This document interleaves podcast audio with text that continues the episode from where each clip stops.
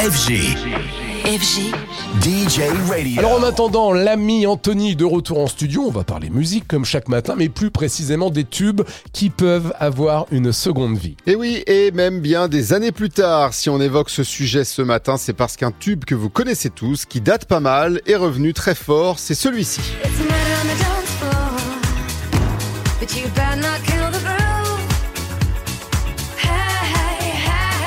Et oui, Murder on the Dance Floor, on est au tout début des années 2000 et Sophie Elise Bextor lance totalement sa carrière avec ce qui est son plus grand tube.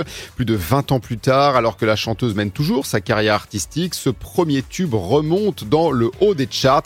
Pourquoi? Eh bien, comme c'est le cas depuis quelques années pour certains hits, c'est grâce à une série ou un film à succès ou assez médiatisé, en l'occurrence ici le film Saltburn sur Prime Video, dont la dernière scène a en fond ce Murder on the Dance Floor. S'en est suivi en plus une certaine viralité sur les réseaux sociaux autour de cette chanson qui a réintégré depuis le top 10 en Angleterre pour la première fois depuis 22 ans et qui a vu aussi son nombre de streams exploser.